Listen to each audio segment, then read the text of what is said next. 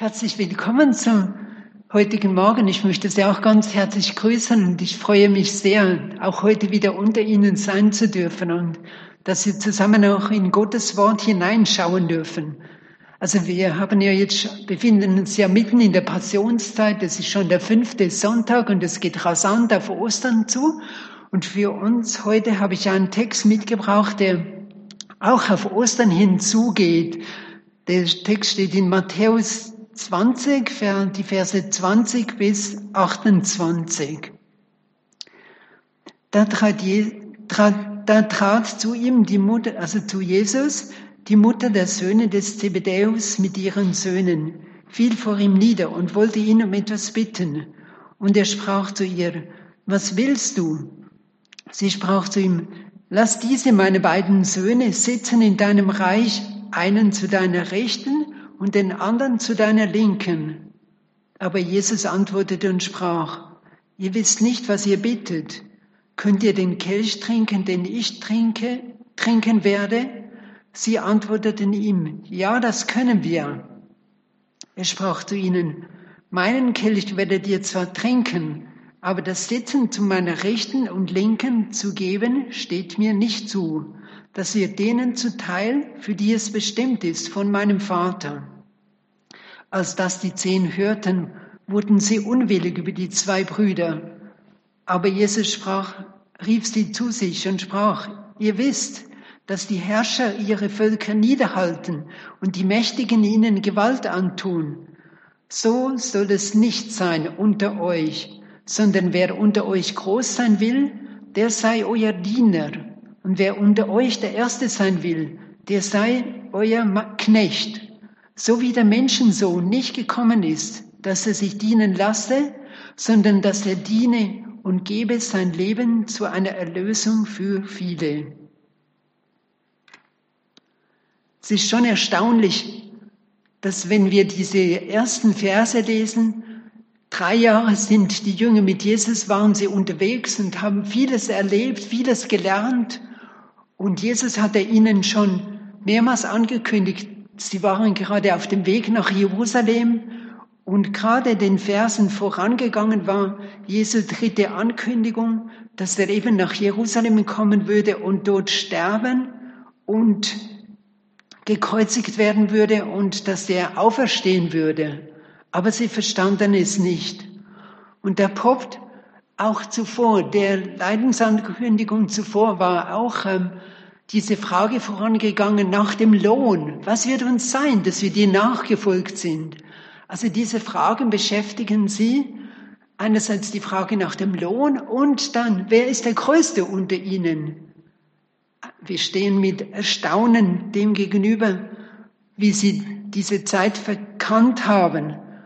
Aber Sie hatten eine ganz falsche Messias-Erwartung. Sie haben gedacht, Jesus geht nach Jerusalem, steigt auf den Thron, wird der König und wir werden mit ihm regieren. Aber sie hatten die Zeit komplett falsch eingeschätzt. Und jetzt, auch diesmal sagt er ihnen wieder, ich werde gekreuzigt und gegeißelt werden und sterben und am dritten Tage auferstehen. Aber das hat alles Jesus auf sich genommen wie es hier im letzten Vers äh, steht, so wie der Menschensohn nicht gekommen ist, dass er sich dienen lasse, sondern dass er diene und gebe sein Leben zu einer Lösung für viele. Jesus war der große Gottesknecht, wie es steht in Jesaja 53, der für unsere Sünden gestorben ist, aber auch für alle Krankheiten, alle Schwierigkeiten, für alle Nöte dieser Welt ist er am Kreuz gestorben und hat er dafür bezahlt. Eine Lösung, die reicht.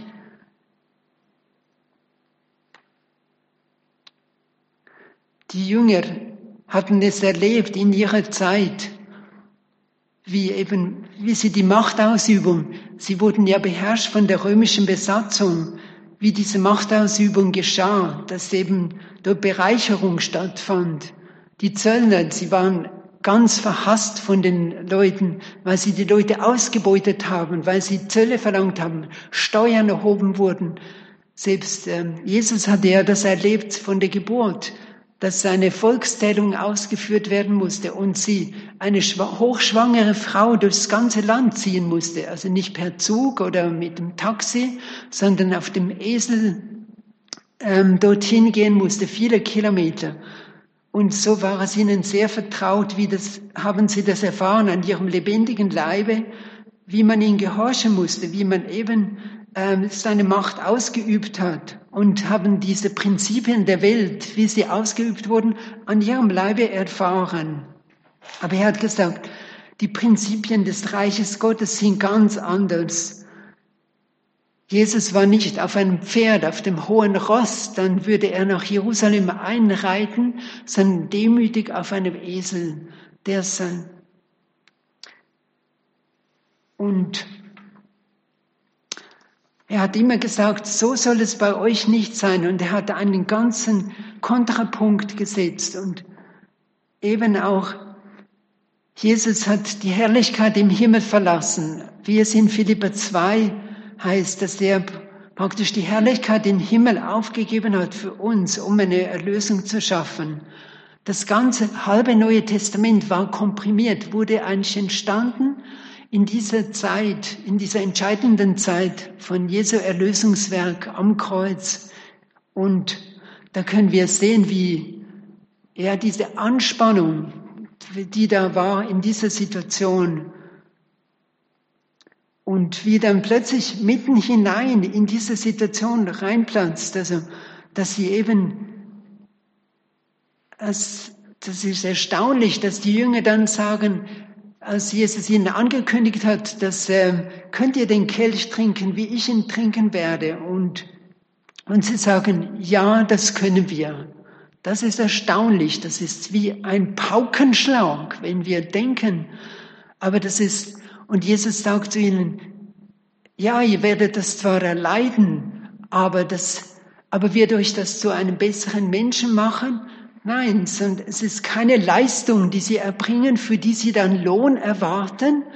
Nein, es ist eine Frucht dessen, dass sie ihr Leben geben würden. Und da können wir sehen, wie erstaunlich das ist, dass was, zu was Menschen fähig sind. Aber dazu kommen wir nachher noch. Wir sehen, die meisten Apostel mussten den Märtyrertod sterben. Praktisch, das finden wir nicht nur in den Quellen der der Bibel, sondern auch in außerbiblischen Quellen. Außer der Johannes, der auf Patmos dann war, mussten alle Jünger haben bezahlt mit ihrem Leben. Aber das war kein, keine Leistung, sondern sie konnten einen Gnadenlohn erfahren. Alles, was wir tun können für ihn, ist schlussendlich Gnade. Es war nicht eine Leistung. Wir können bei Jesus nicht punkten, so wie bei der Deutschlandcard und dann nachher Lohn erwarten, sondern es ist alles ein Geschenk, alles ein Gnadenlohn. Und das sehen wir, wie das äh, bei Jesus ganz anders ist. Ich möchte euch ein Beispiel erzählen. Wir haben gerade in unserer Gemeinde einen, ähm, einen Alpha-Kurs, der also da läuft es ja immer gleich ab, dass man am Abend, also bisher hatten wir acht Abende und dann ist es immer ein gemeinsames Abendessen und dann schaut man zusammen ein Video und hat dann einen, einen Austausch im Gesprächskreis. Also ich und meine Frau, wir haben die Moderation in einer Gesprächsgruppe und das ist schon super spannend. Jetzt hatten wir schon acht Abende und gestern war dann der zu verschiedenen Themen. Wer ist Jesus? Warum wurde Jesus gekreuzigt? Und es war ein großes Vorrecht. Es ist immer noch ein großes Vorrecht, eben Menschen zu begleiten, die suchend sind, die Jesus noch nicht kennen und ihre Fragen zu beantworten und, äh, und ja, ihnen, also sie zu begleiten in dieser Zeit. Gestern hat, normalerweise ist es dann so, dass man ein, gemeinsam ein ganzes Wochenende verbringt und da geht es dann um die Fragen des Heiligen Geistes. Wer ist der Heilige Geist und was wirkt der Heilige Geist? Und das hatten wir dann eigentlich gestern komprimiert auf einen Tag. Und da war dann auch die Gelegenheit, dass man sein Leben Jesus übergeben kann im Verlaufe des äh, Tages. Und Aber das ist super spannend zu merken. Ja, ja, die Jünger haben gesagt, ja, das können wir. Aber Jesus hat gesagt, also in Johannes 15, Vers 5, ohne mich könnt ihr nichts tun. Wenn ihr in mir bleibt und ich in euch, dann werdet ihr viel Frucht bringen. Da merken wir, dass schlussendlich das Entscheidende Jesus tut. Also wir haben das nicht im Griff. Wir, wir können es nicht produzieren. Mit unserer, wir, wir können ja sehr vieles tun als Menschen. Mit unserer Ingenieurskunst können wir ähm, Dinge zusammenbauen, die wir sehen in der Natur, können sie nachvollziehen, aber wir können ihnen nicht das Leben einhauchen. Genauso können wir wir können jahrelang Theologie studiert haben, wir können ähm, ähm, die Fragen beantworten auf die richtige Art und Weise, aber das Entscheidende, dass der Funke springt, dass, äh, dass das Leben erwacht, das geistliche Leben, das können wir nicht bewirken. Und das ist so, da stehen wir dann davor, aus einem Tag, ich bin immer noch irgendwie berührt von diesem Tag gestern, weil man steht in Ehrfurcht vor dem, was Gott tut. Und wir Menschen können das nicht tun, dass ein Mensch erkennt, ja, ich bin gemeint und das hat mit mir was zu tun. Oder dass Gott, wir haben auch einzelne Teilnehmer, wo die viele Fragen haben und man liest die Bibel und es spricht sie nicht an. Es, aber trotzdem, äh, dass eben sie angesprochen werden, dass dieser Funke springt, dass äh, Gottes Wort, dass sie merken, ja, Gottes Wort hat mit mir zu tun. Und, äh, und dieser Schritt, das ist äh, schon ein großes Vorrecht. Und das möchte Jesus bewirken. Deswegen ist es erstaunlich, als hat Jesus ihnen gesagt, in dem Gleichnis von dem Weinreben, ohne mich könnt ihr nichts tun. Ohne, wir können zwar vieles tun, vieles organisieren und alles, das alles gehört dazu, aber das Entscheidende können wir nicht bewirken. Das sind, das sind wir richtig abhängig von Jesus. Da stehen wir in Ohnmacht vor ihm. Und deswegen ist er während dem Alpha-Kurs auch immer äh, eine Gebetsgruppe, die dahinter steht, die gleichzeitig zu dem, zu dem Gesprächskreis betet, auch und eine Schwester hat zu mir gesagt, das, da hat sie gesagt, das ist richtig anstrengend. Da hat sie gesagt, das ist nicht wie wenn ich in die Bibelstunde gehe, sondern das ist richtig fordernd. Dann bin ich nachher platt. Aber das ist, Sie tun vielleicht das Entscheidende in der Zeit zu beten. Und wir dürfen auch zum Herrn kommen. Deswegen beten wir auch und deswegen erwarten wir es auch von ihm, dass er das Leben bewirkt. Er tut das Entscheidende und Jesus möchte das Entscheidende tun. Und wir wissen auch, dass so wie der Menschen so nicht gekommen ist, dass er sich dienen lasse, sondern dass er diene und gebe sein Leben zu einer Erlösung für viele.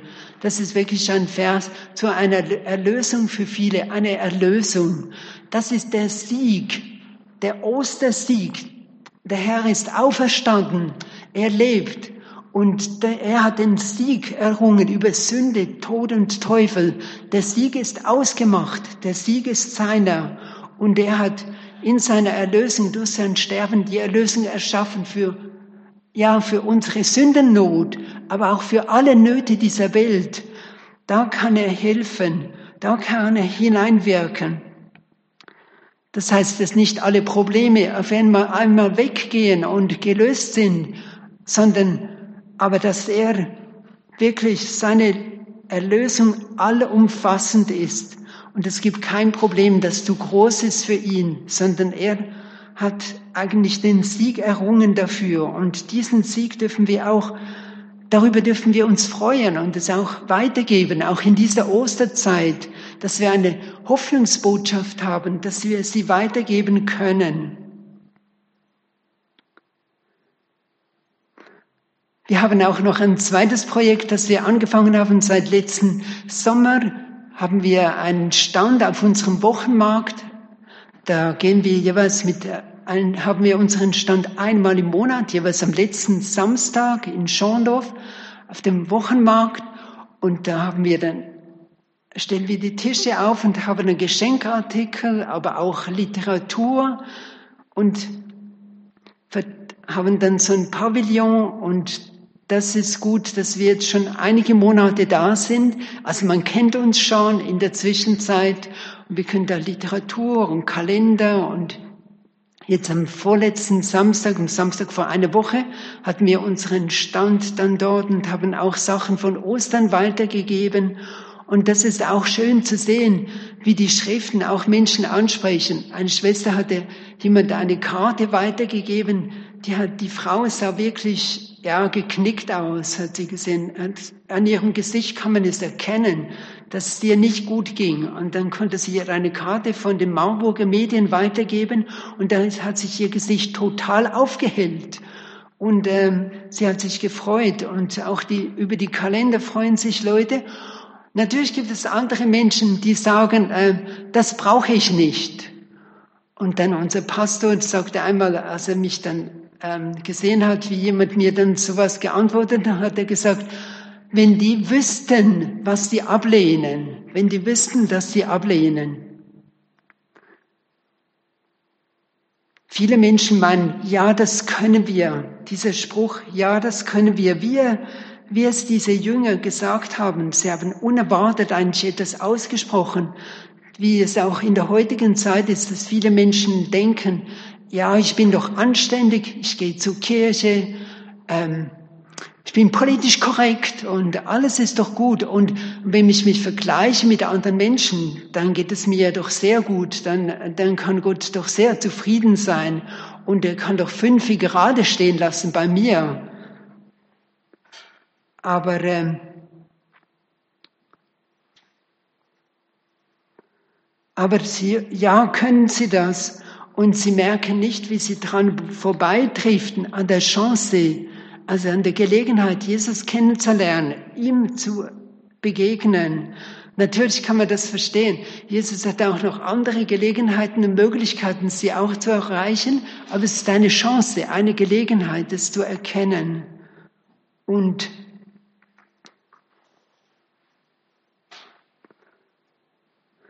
Es hatten so viele gemeint, ja, das können wir, auch die Jünger damals zu der Zeit. Und auch Petrus hatte auch gedacht, wir gehen nach Jerusalem rein. Und dann, ähm, als es dazu kam, hat er auch gesagt, ich werde mit dir auch, bin auch bereit, mit dir zu sterben. Und es ist uns sehr bekannt, wie jämmerlich er dann versagt hat mit seiner Verleugnung Jesu. Aber wir können nicht den Stab über ihn brechen und denken, ja, er hat das auch Buße getan, aber wie Jesus dann ihn auch wieder zurechtgebracht hat und sich am Pfingsten dann 3000 Menschen bekehrt haben, da denken wir, wow, es ist auch eine Hausnummer, können wir, können wir uns eine Scheibe abschneiden? Aber trotzdem finden wir nicht in der Bibel Petrus der Große oder auch Paulus dem Ersten. Paulus hatte gearbeitet. Das wird ja beschrieben in 2. Korinther 11, wie er durch die Welt gereist ist, mehrmals Schiffbruch erlitten hat, mehrmals gesteinigt wurde. Er hat ähm, Kälte, Durst, alle Strapazen der Reisen auf sich genommen, wie, was er alles auf sich genommen hat, und um dem Herrn zu dienen. Und trotzdem sagt er in Philipper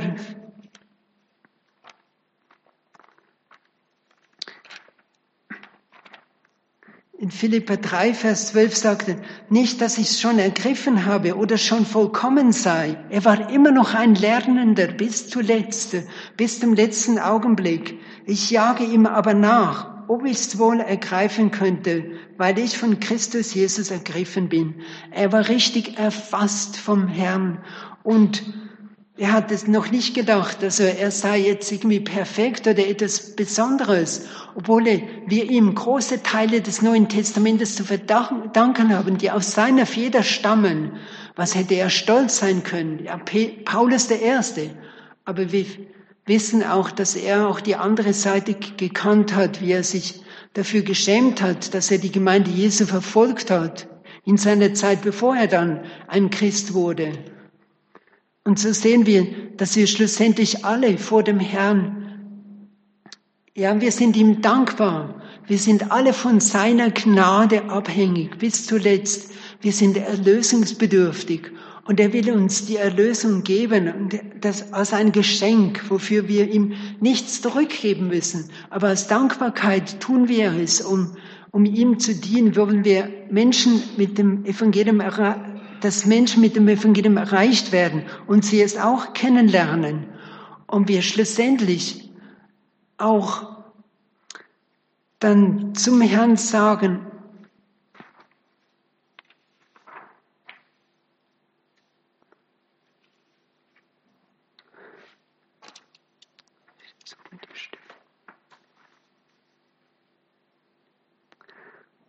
Ja, wenn ihr alles getan habt, was, was ihr sollt, dann sagt ihr, ihr seid unnütze Knechte. Wir tun alles für den Herrn. Aber schlussendlich ist es kein Verdienst oder etwas, worauf wir stolz sein könnten oder uns zu, dem zurechnen könnten, sondern wir freuen uns, dass wir ihm dienen dürfen, dass wir zu ihm gehören, dass er alles getan hat.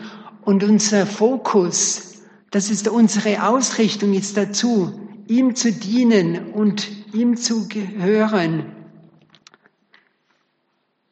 Und wir stehen auf der Seite des Siegers.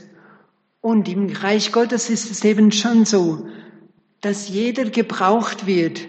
Also bei unserem Alpha-Kurs, da gibt es ein, ein Aufbauteam, dann ein Technikteam, aber auch ein, unser Küchenteam. Was wären wir ohne sie, wenn sie nicht kochen würden? Aber es ist auch ein schöner schöne Gelegenheit, eben auch zu, mit den Menschen ins Gespräch zu kommen. Was wäre es ohne die, die die Dekoration machen, die es haben Frühling werden lassen mit schönen Tulpen auf den Tischen? Und jeder ist gebraucht und jeder auch von uns ist an einem Ort hingestellt, in einer Position. Da ist niemand anders. Diese Aufgabe kannst nur du erfüllen. Und jeder kennt, hat auch die Beziehung zu Menschen wie kein anderer. dass jeder Original, jeder ist, hat seinen Wirkungskreis und wir dürfen mit unseren Gütern, mit allem, was wir haben, ihm in Treue dienen. Und dann wird Gott einfach auch uns seinen Lohn geben zur rechten Zeit. Und er weiß es, was das Angemessene ist. Und es ist ja wie ein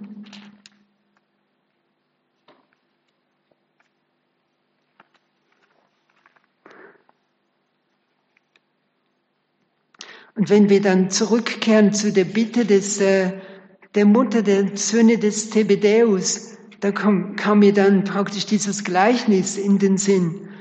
Also von der Rangordnung und der Auswahl der Gäste. Er sagte aber ein Gleichnis zu den, in Lukas 14, Vers 7 bis 10. Er sagte aber ein Gleichnis zu den Gästen, als er merkte, wie sie suchten, oben anzusitzen und sprach zu ihnen, wenn du von jemandem zur Hochzeit geladen bist, so setze dich nicht oben an, denn es könnte einer geladen, eingeladen sein, der vornehmer ist als du. Und dann kommt der, der dich und ihn eingeladen hat und sagt zu dir, weiche diesem und du musst dann beschämt unten ansitzen. Sondern wenn du eingeladen bist, so geh hin und setz dich, setz dich unten an, damit wenn der kommt, der dich eingeladen hat, er zu dir sagt, Freund, rücke hinauf. Dann wirst du Ehre haben vor allen mit dir, die mit dir zu Tische sitzen. Also Jesus möchte nicht, dass wir uns vordrängen, dass wir die Jünger denken, wir kämen zu kurz, sondern wir dürfen es Gott anheimstellen, dass er uns zur rechten Zeit auch den Lohn gibt, in seine Großzügigkeit. Es ist ein Gnadenlohn. Aber in der Zwischenzeit dürfen wir unseren Fokus darauf haben, ja, Menschen zu erreichen, dass sie auch diese Hoffnung, diese Herrlichkeit erkennen und auch, auch ähm, Jesus kennenlernen. Und das dürfen wir wissen. Es kommt nicht darum, dass das können wir, das können wir. Das ist ein geflügeltes Sprichwort. Ihr könnt es äh, euch erinnern an den Präsidenten Obama, der gesagt hat, yes we can, yes we can. Oder auch die Angela Merkel, wie sie gesagt hat, ja, das schaffen wir. Aber nee, wir stehen für das. Jesus steht dafür. Ja, er kann und er will. Er kann es bewirken. Er will es durch uns bewirken. Und auf ihn dürfen wir uns verlassen. Und er wird uns auch gebrauchen zu seiner Ehre, da wo immer wir, er uns hingestellt hat. In den Aufgaben ganz individuell.